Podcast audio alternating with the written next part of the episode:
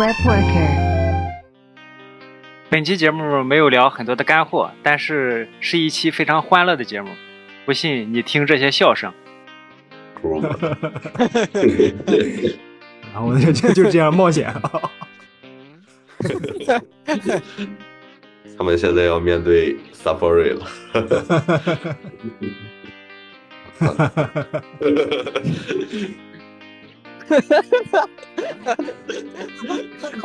刚刚好，我们开始吧。嗨，大家好，新一期的 WebWork 播客又来了。WebWork 播客呢是由是一档几个前端程序员闲聊的音频播客节目。我们将围绕程序员领域来瞎聊，聊职场，聊资讯，聊技术选型，只要是和只要是和 Web 开发有关的都可以聊。因为主播都是前端程序员，目前会以前端为视角来切入。你可以在小宇宙、喜马拉雅、苹果播客、网易云音乐等平台收听订阅我们，也欢迎关注 WebWork 同名公众号来获取更新内容。呃，微信的粉丝群请加 auto 的微信：新新宝宝九六五，新宝九六五。呃，大家好，我是儿化音比较牛逼的新宝 auto。大家好，我是最近闲的没事干的刘威 Frankie。我是非常困的小白菜。行，咱新一期的播客又来了。这一次咱打算咱三个人来闲聊，因为最近看到新闻啊，就是谷歌的浏览器版本已经马上要接近呃突破九十九变成一百了。突看到这个陪伴我们很久的这个浏览器版本变成三位数，还是感慨颇多的。Edge 也是紧跟紧跟步伐，因为看到这个浏览器变成这么大的一个数字，也没想到发展这么快。之前还想着，呃，看到新闻说，呃，谷歌啊和火狐之前每升一个版本还互送蛋糕，后来大家发版本越来越快，变成纸蛋糕和发表情了。对我感觉嗯最近和 Edge Edge 这个版本更新的，就是感觉它自从用了 Chrome 浏览器以后，这个版本号推的是越来越快的。咱应该是紧跟他们的步伐。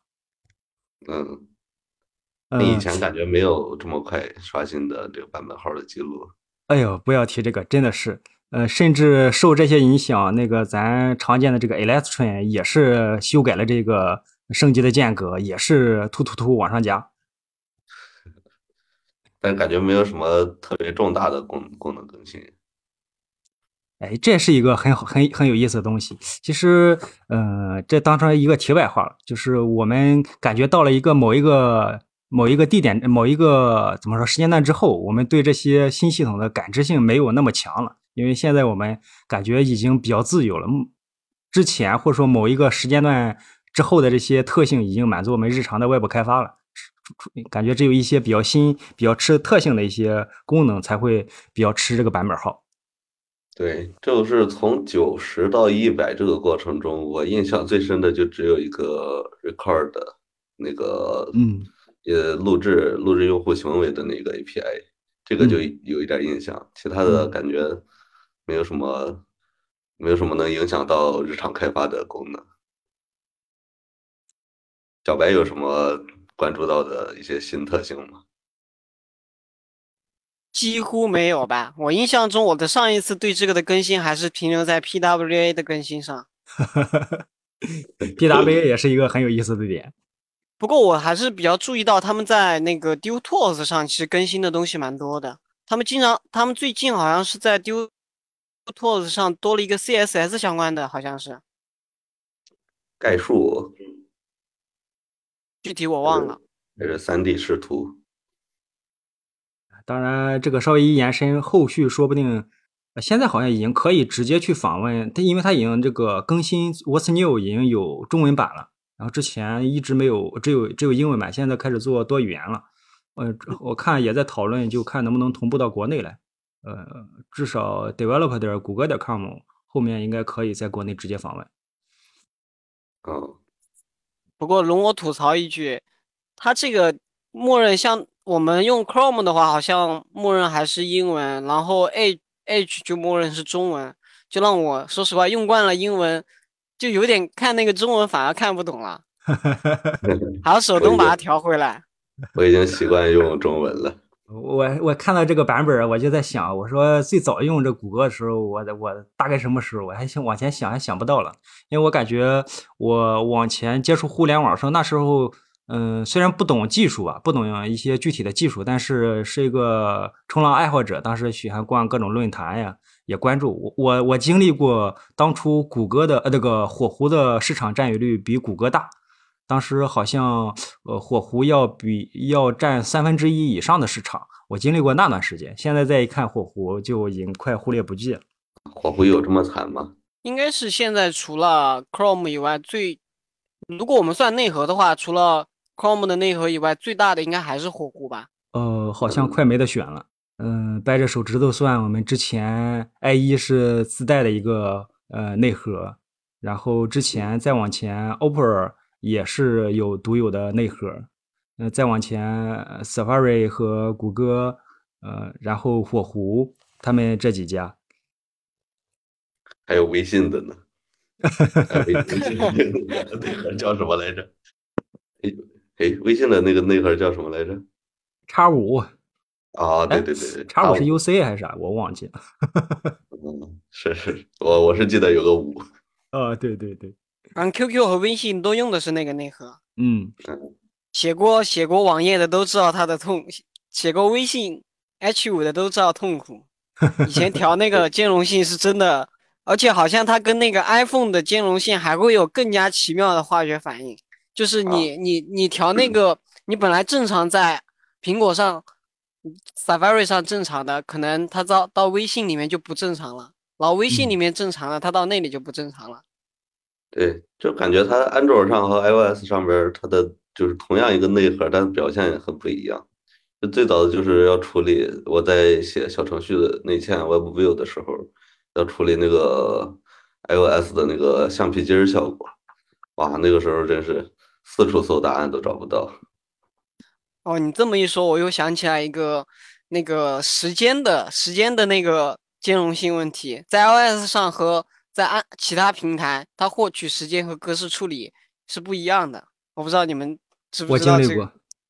呃，我记得是 Safari 上那个日期和呃日期的那个间隔是不一样，有的是杠，有的是斜杠，这个需要呃 replace 那个 all 一下，把所有那个对它，哎，这个真的是这谈起这些怎么说啊？CSS hack 或者说浏览器兼容性，真的是一堆问题。嗯，简单程序员的痛。好在现在有好多自动加前缀的工具了。就是前端工具库里边有这一部分处理。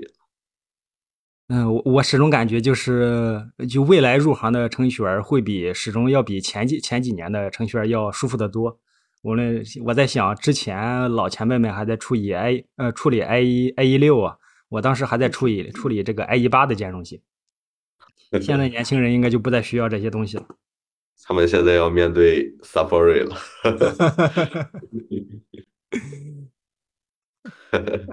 我们现在数一下以前用过哪些浏览器，嗯，再看一下它的体验吧。呃，我我当初嗯开始上网的时候，我是我我我记得手机上基本上都绕不开，甚至在呃诺基亚非智能机诺基亚 S 四零的时候，那时候我就就在使用 UC 了。UC 浏览器真的体验特别好，有有我记得最核心的内容，我认为还是就是那个云端压缩。它其实相当于一个代理浏代理浏览器，呃，代理服务器。我们要访问的网址丢给他，他给你压缩之好之后，然后你再去访问，访问速度快，而且就是体积小。啊，我觉得这个，呃，经历了好久好久。我甚至那时候最早还是五元三十兆的时代。啊，哦，那得一四一五年了吧？嗯，一三年。嗯，高中时代我的。你们现在还会看 Can I Use 吗？啊，会呀，那肯定得看呀。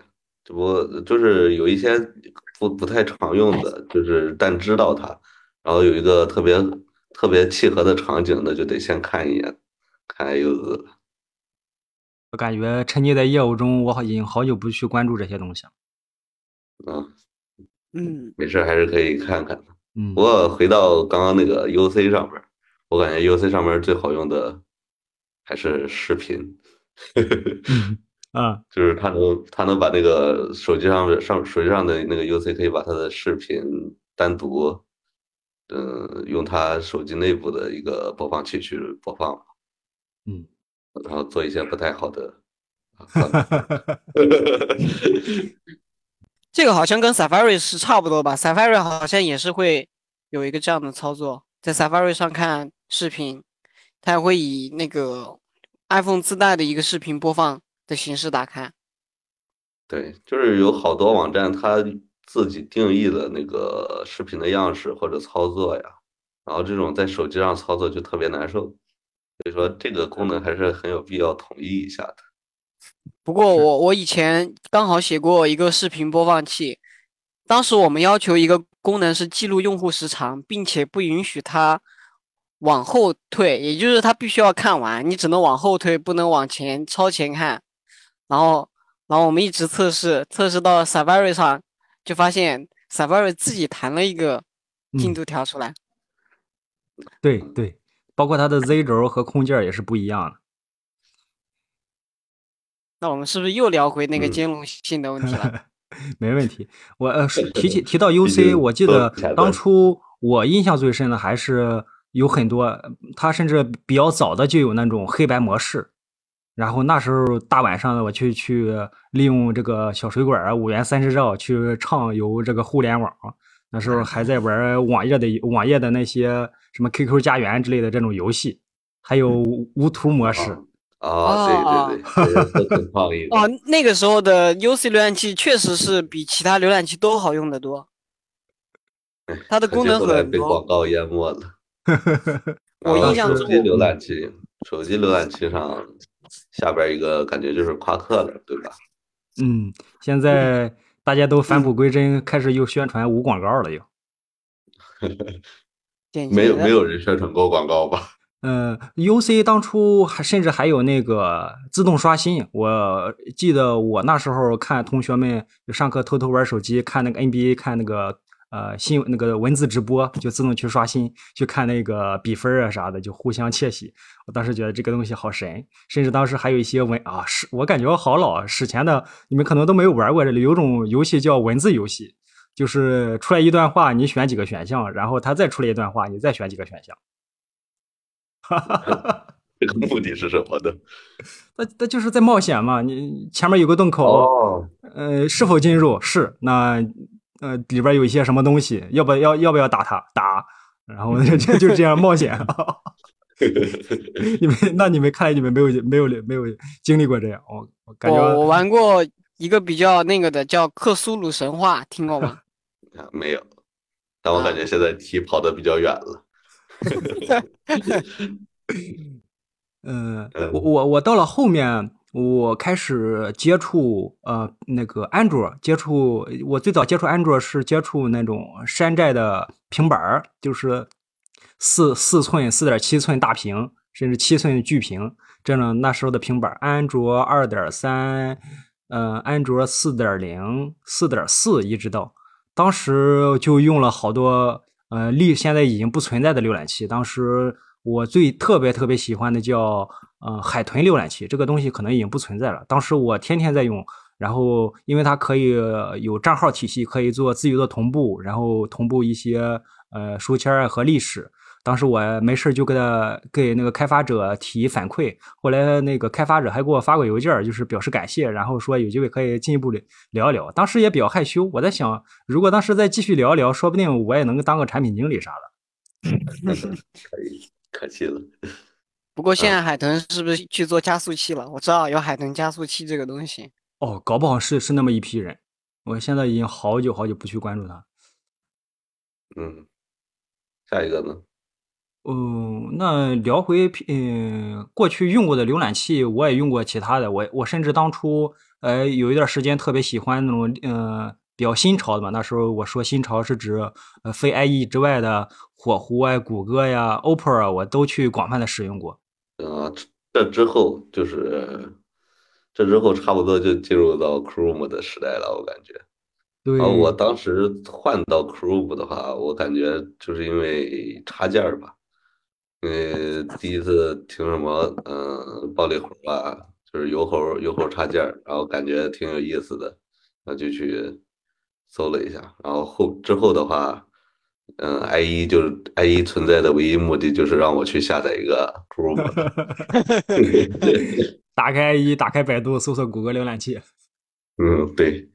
呃，说起插件，你你可能呃，我我作为一个常年的混迹互联网的人，你们可能没经历过那个时候，因为当初火狐之所以特别火，是因为它的插件生态特别广泛，甚至很多开发者用火狐的主要原因是火狐当时自带了一个一个叫 Firebug 的一个插件，它当时就是调试这种控制台特别方便。当时很多人就是用火狐的原因，就是因为有这个插件。现在转念一看，还有人记得这些东西吗？我一开始也就用的那个火火狐，因为那个时候不知道怎么，就是你不虽然虽然你看到别人用 Chrome 装了插件，但是你自己不知道怎么装，就就因为嗯网络原因就不知道怎么装，然后就一直用的那个火狐，它那个插件市场可以随便装。然后，然后那个时候还是感觉火狐是最好用的浏览器，它的调试功能是真的会，会比会比 Chrome 好一些。而且我记得它有一个功能是可以模拟内核吧，好像是可以模拟，啊，不是模拟内核，切换 UA 吧，那个是。啊，对，切换 UA，它可以让你自由的模拟 UA。但是那个又不是又不是换内核，实际上就是骗后端嘛，这不是。啊，对，是的，就是可以让你方便的伪造一些请求。嗯，然后不过后来我从 Chrome 又换到了 Edge，嗯，因为它这个比主要也是账号体系同步的话比较方便方便一点。像谷歌的话，像是书签啊这些的，其实不是很方便去同步。嗯，但是微软这个国内还是有。有一些可访问节点的，所以说，嗯，就是账那个浏览器账号，嗯，像是插件这些、出签这些，嗯，包括集锦这些功能都特别好用。我我前几个月当时还在就始终在呃谷歌那个什么金丝雀版嘛坚持，最近已经完全切换到就是。和你一样切换到 Edge 了，因为 Edge 自动同步书签平板也能自动同步，然后手平板、手机、电脑都是一样的，甚至你开多台电脑也会自动同步，这种感觉太太熟悉，太喜欢了。我我我在在这之前甚至还用过一段时间的那个三六零极速浏览器和 QQ 浏览器，就是看中了他们可以同步这些基础的一些信息。嗯，我当时呃，甚至我有一段时间是不能访任意访问，就是世界上所有的互联网的，所以我感觉呃，有那如果有一个自带的这种这种同步系统，那应该是多么幸福。啊，还有另一点就是 Edge 的这个嗯开发者工具对国内的这个也挺友好的，因为它比 Chrome 还早的去做了一个中文化的中文化的策略吧。嗯，然后还有另一点就是它还能切主题，就是开发者工具它上边还自带了主题，这个在 Chrome 里边也可以做到，但是你得装插件，还得开实验性的功能。这下我就有点会比较多。嗯嗯，这我就有点理解为什么我看到很多人都切成了 Edge，不过我感觉还有一点是因为。是因为那个它好像可以一键导入，因为我们装新新的 Windows 的时候，不是会默认带带那个 Edge 嘛，所以它当时还是你的默认浏览器，一打开就是可以从其他浏览器导入你的浏览历史和书签。就我感觉这两加上一个中文化，我感觉应该能吸引到很大一批原先的 Chrome 用户。但我感觉这这这应该算是流氓行为了吧？那毕竟人家自带的系统，亲儿子不帮他帮谁？嗯，我我现在还有一些推销策略也比较恶心人吧，算是，就是在比如说在系统的设置里边给你推销，然后什么只动不动的弹个窗说设置为默认浏览器，然后把 Bing 设置成默认的搜索引擎，这动不动就弹一个，这种这种的我感觉挺恶心人的。我现在基本上绑在 Edge 上了，因为我现在基本上开始有意识的把一些需要用到密码的地方都变成它自带的单击右键说建议的强密码，然后一出来一堆不可读的乱码，我反正也不管了，自动让它去保存。反正在无论在手机还是平板上去登录的时候，一键一键点登录就自动登录上了，特别方便。嗯，行，这已经从古代聊到聊到现在了，嗯，换 换个点吧。嗯，呃，聊聊这之前开发的时候，就是对浏览器兼容上边有哪些头痛过的问题啊？这个之前可能有提到过，嗯，可以说一下印象最深的问题吧。呃，我印象最深的是我我当初写布局的时候，我当时不想用浮动。而且 Flex 当时是是一个新土新属性，是不能在生产中去用的。我当时写布局的方式是用 inline block，写 inline block 就必须要加兼容性，呃，加一个星号去写两个特定的那个属性，这样才能保证向向下兼容。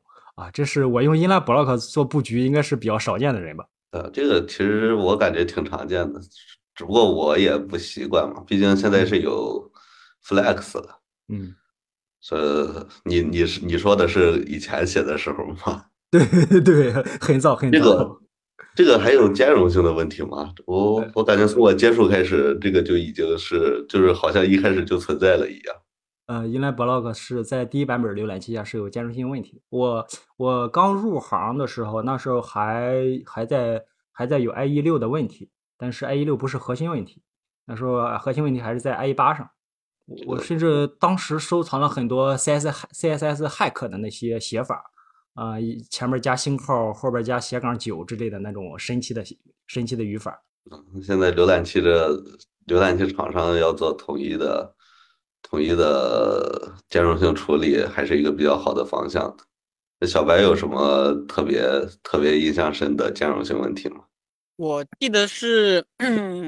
我记得是我们以前写的一个，就是我刚来杭州时候的那家公司写的那个项目，就是我们当时为了去兼容旧版浏览器，我们还要给他写一个，就是在那个打包的那个 HTML 里面给他加上一一个一个代码，就是如果他不能正常访问我们的页面的时候，就会默认显示出来，就是呃您的网站不支持，哦不对，您的浏览器不支持本网站，请下载以。下列浏览器使用，然后给他一个 Chrome、Safari。当时我们对我当我记得我们当时是因为用 Vue，然后我们又要兼容 IE、IE 八吧，IE 八一，反正 我们就做了一个这个这样的网站。然后在某一次某一次我去做做那个大更做大重构的时候，发现把这个东西给弄坏了，然后我就去查为什么，就是我直接把这个页面去掉了嘛。然后我就想直接手动去兼容，然后发现哦，原来 Vue 它是直接就是不支持这个，就是那个 Vue 的 Define Property 这个属性。反正我印象中是这个可能比较有影响。我记得原来有一个库，嗯，引了库之后，它会在 HTML 上加一堆一堆长长的 A 那个 CSS，那个库是用来干啥的？就是如果你有这个 CSS 的话，说明它是支持的。啊，还有这种库吗？啊，对我我我忘记了，就类似于可以让你的 CSS hack，或者说当时我们还在谈，呃，就是什么渐进增增强，什么优优雅，哎，优雅回退，渐进增强，好好像反了，呃，就是还有这样这样一个词汇呢。当时还在反复去研究这些神奇的 hack 写法。我我你们这说的都是兼容古老古老的浏览器了，我说说最近遇到的吧。就是这个兼容性疑难杂症的新宠 Safari，然后就是我项目里边写了一个正则，写了一个正则有那种就是问号那种预测性的语句，然后这种的在 Safari 下边是直接报错，然后整个页面崩溃的。嗯，当时是知道这个问题是出在是出在这上边了，然后就想着去把我我也不知道具体是哪一句。写写了这写了这个问号预测性语句，然后就去编辑器里边去搜，然后突然发现一个问题，就是我不知道怎么去匹配匹配到在在编辑器里边匹配到正则表达式，然后就在群里边问了好半天，结果发现没有什么办法，然后就两千多条一条一条找下去，才终于找到那一条正则。然后我感觉这是最近 Safari 最大的问题了，因为这个问题我已经碰到了五六次了。我好像想起过你问的这个问题，当时我们给的意见是用正则去找正则，然后结果发现没有办法去把它跟路径去进行区分开来。对对对，就是这个，就是这个问题，好难呀！我当时，我上次看那个 TC 三九的支持中，它新增了一个让我非常兴奋的是那个东西，就是重构 data 对象，然后让我们不需要第三方库就可以更加便捷的获取所有跟时间和日期相关的呃数据。然后它好像进 Stage 三了，然后估计马上要进入实验阶段。那你就说起这个，还有就是这种呃比较新的语言特性嘛，比如说呃装饰器，对，装饰器这个东西，嗯，哎，我好像之前刚好还真用过装饰器这个问题，我觉得。呃，尤以西最有发言权。尤以西之前去提到这个东西的时候，也也吐槽过，说某某个某个工具、某个框架不就大量的压住装饰器，但是这个装饰器改了好多年没有推动嘛？现在不知道有没有更进一步？啊，好像有了吧？不不没有，还是在万年 stage 三阶段，然后不停的被打回去重构。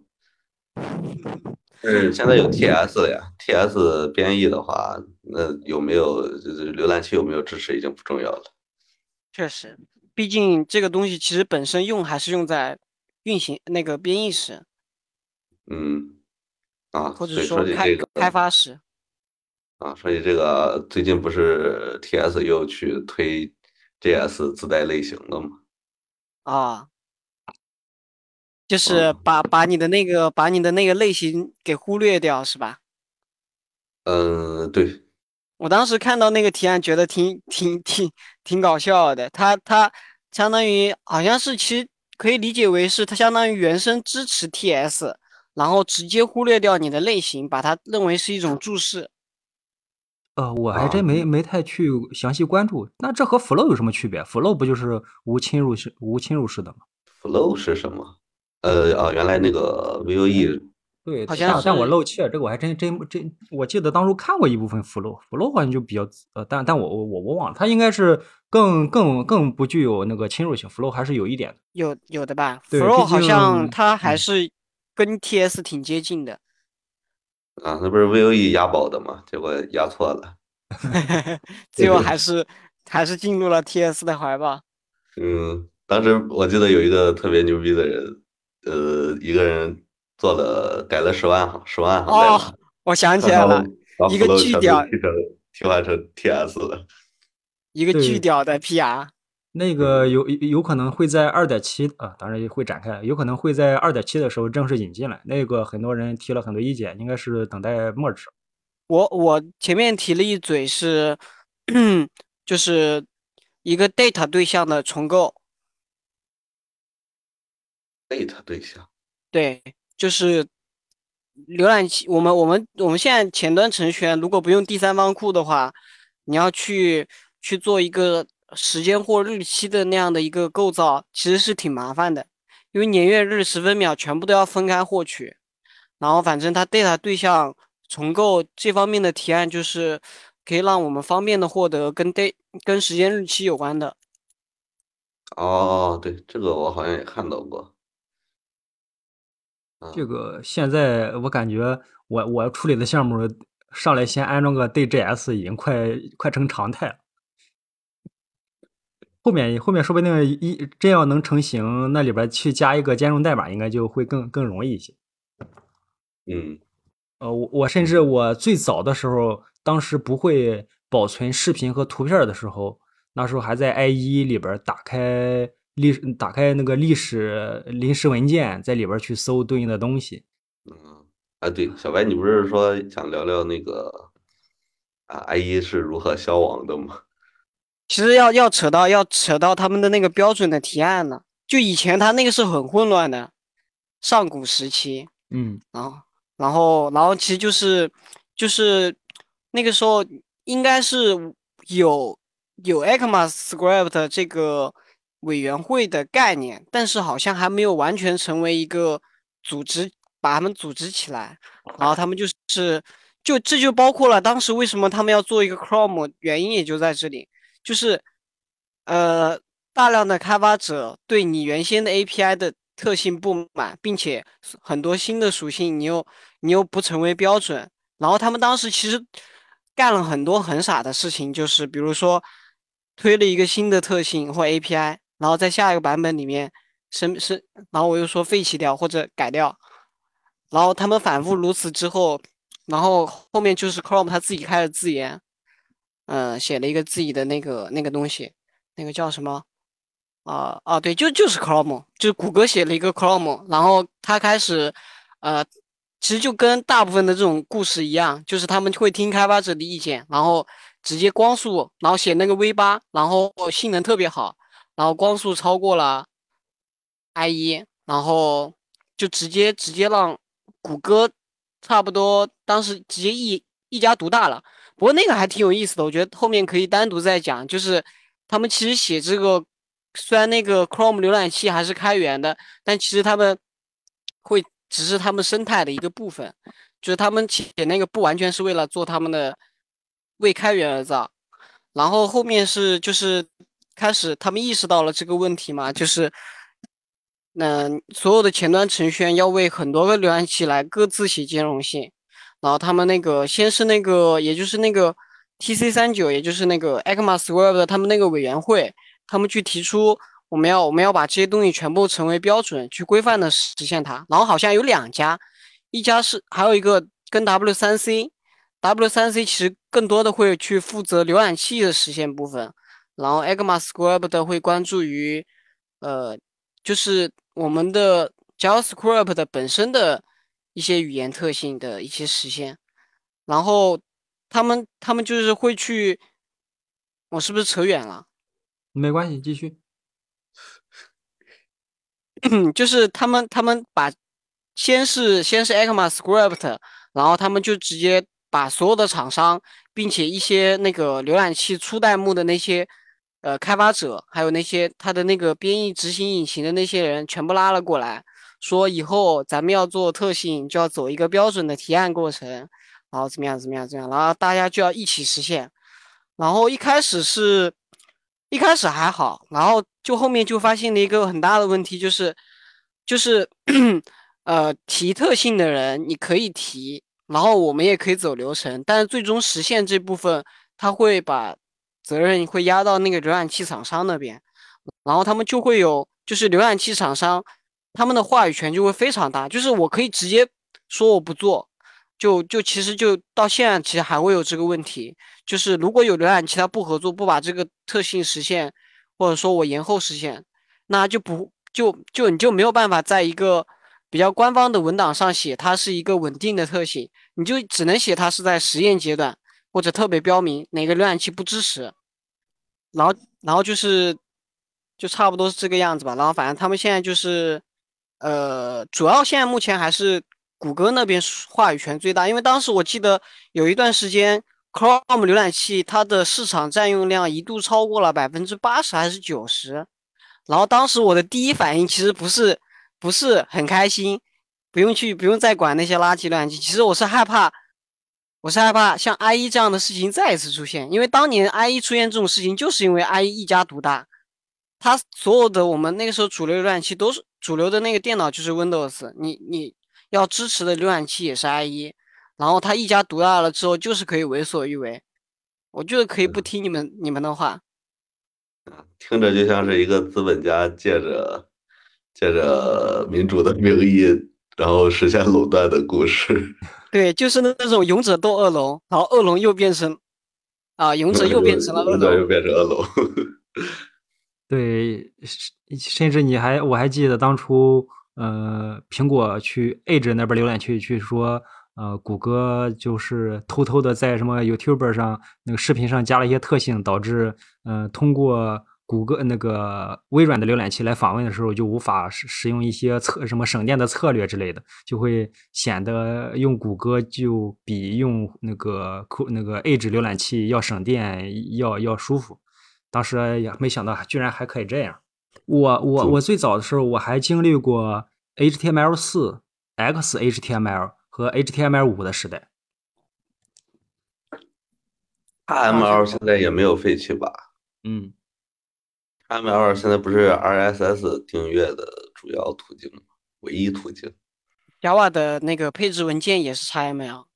嗯不不不不不不，XHTML 哦，啊，这是什么东西？这个是当初嗯、HTML 四的一个严格版本儿，呃，它里边会有一些严格的限制，必须要求呃缩进是正常的，缩进是有是是有逻辑的，然后该闭合的自闭合的要一定要自闭合，但是有一些有一些限制。我我当时是去看跟着教程走的时候，就后来就开始，嗯、那应该是非常非常小的时候吧。你们没有经历过吗？没有，没有，没有听说过。后来 HTML 五这就是因为呃 HTML 五有一个特点，对前端来说，就是因为它那个头部 meet 部分特别简洁，最顶部的 DTD 只有一行，一个感叹号 duck type 就完了。之前在 HTML 四和 XHTML 的时候有长长的一坨。哦，我好像有印象，因为我入行的时候写的好像就是四还是四点一还是四点零，应该是反正是有两三行的东西。嗯，呃，甚至还可以再聊呃当初经历的那些 Meet 标签儿，呃，三呃，为了支持一些国产浏览器的一些特性，我们会在 Meet 标签里塞一堆东西。后来发现好像也没啥，包括谷歌为了呃什么搜上的一些分享，搜嗯、就社交平台的分享也会塞一些东西，包括现在连 OG 这个冒号都成为快成为事实标准了。哦，对，这个我前两天也看了，我还奇怪为什么他们那个能预览预览这个浏览器标签儿呢？嗯呃，预览网页标签儿呢？啊，那再往前，呃，我近些年，我甚至还见过一个百度还搞过一个新东西叫 MIP，呃，叫 MIP，它是一个一个很神奇的东西，其实是仿的谷歌的叫 AMP 的一个东西，呃，核心特点呢就是，呃，你用的 CSS 和 JS 非常受到限制，只有一个小小的白名单，就是它会有一些最佳实践，你上传的 JS 也必须托管到谷歌或百度上来，百度就是和百度叫 MIP。当时我们还试验性的搞过一次，把那个我们的 CMS 手机网站托管到那个 MIP 上去。当时其实有点类似于呃，就是秒开的探索实现吧，因为你所有的 CS 呃所有的 CSS，呃，谷歌是要求全都载入到页面内，然后嗯，百度稍微放松一点，允许你通过呃 CSS 文件来载入，但是 JS 是某些用法是受到严格限制的。当时，呃，我甚至也经历了 Map 的一些兴盛，就发现百度内部如此的混乱。当初这个 Map 决定要超或者说决定要落实的时候，百度内部给了很大的一个搜索的权重，就是我们当时网站作为头几批或者说第一批呃内测用户吧，就是如果你承诺你接入 Map 的话，然后在那个 Meet 标签里边去提提一嘴，说，哎，我有 Map，然后网址是后边一个网址，然后百度爬虫会自动的，呃，看到之后自动的给你提高权重，然后百度搜索的时候会有一个小熊掌的标志，就会呃非常靠前，就是基本上放到第一第一页的第一个位置。当时呃相当于一个免费的怎么说流量获取的大礼包吧。当时惊艳了一段时间，再往后这个东西就开始无人维护，再往后这个熊掌符符号也没有了，CDN 托管也没有了，那个那个呃这个怎么说权重加强也也取消了，最后整个东西就下线倒闭。但我现在看，反正谷歌还是存在这个 AMP 这个东西的，呃你们可能也没经历过。这不是卖 SEO？呃，不是用 SEO 推广推广自己的特性？对对，你是很多 JS 你都不允许使用，只能使用它的那个一个白名单。啊，当时再往前走一步，就是性能优化大师了，性能优化大师又是什么东西？就是对我们现在 Web 渲染，对网页的渲染，就是几乎等同于，因为 CDN 全都托管在百度上，百度的 CDN 是真的是没有见过比它更快的了。嗯，托管到百度上，就相当于你把网站托管到百度上，但是权重还是和你自这个原站是一样的，就访问速度特别快，基本上相当于秒开，因为它自带了帮你已经缓存好了一些核心库，所以一点就开，那种感觉太奇妙了。但是它不和 Vivo 什么的不兼容，后面好像和 Vivo 兼容了一下，但是已经是默契了，已经没有人去使用了。还有你刚你刚刚聊那个，我我我其实想到的想到了一个东西，就是 百度之前推出过一个开发者版本，你们知道吗？没有听过。哦，就是我现在应该还有吧？它只能搜 IT 相关的网站。对，是的，就是叫开发点百度点 com，就是反正是一个专门给开发者用的一个搜索搜索的一个地址。它搜的搜的里面是没有广告，并且会给你做一个很强大的筛选。但筛选出来的结果也并不是特别让人满意。但其实已经比你比你那个好多了，我觉得是应该来说蛮好用的，因为它它很简洁，它真的很简洁，直接给你教程和开源这几个分类让你选。我现在刚好打开了看了一下，它你搜一搜的东西些关键词儿，CSDN 包括博客园的权重非常非常的高。对但是但是有，但是它会强行有一些也会很高，就是比如 GitHub 和 MDN，它也被强行提高了，就是那些被标为官方文档的之类的东西的权重会非常高。百度还能搜 GitHub 吗？呃，就这个开发者版本的，它它用这个开发者版本的话，搜的关键词 GitHub 被搜出来的东西会权重很高，而且它会直接在右边给你把那个放出来，直接那个相关项目。嗯，行，这个那个差不多关系就先聊到这儿。嗯嗯，嗯，你怎么了？你有什么疑问？没什么疑问，我就感觉好像我们就纯闲聊了点东西。嗯，对我我我们没关系啊，呃，我们这种闲聊方式就很很随意嘛，也不用太多的偶像包袱。等到你还有偶像包袱了，给你等待没有啊等 等没有偶像包袱。对，等到后嗯，我我打算后面有嗯 刚刚我跟新宝是真的，他我跟他同时说了三次，就我们俩同时发声，然后新宝停停下来，我也停下来。呃，这次我们也聊，其实蛮开心吧。想到之前想到的一些点，零零碎碎，我们也提了很多，也受限于咱的呃薪资范围啊、薪资水平和知识知识能力，反正咱水平也放在这儿，呃，也没有聊特别深入。然后我觉得咱把咱想想聊的聊出来，甚至我我能想到了我比较古早的一些回忆，说不定有很有很少的一部分人和我有相同的类似的经历。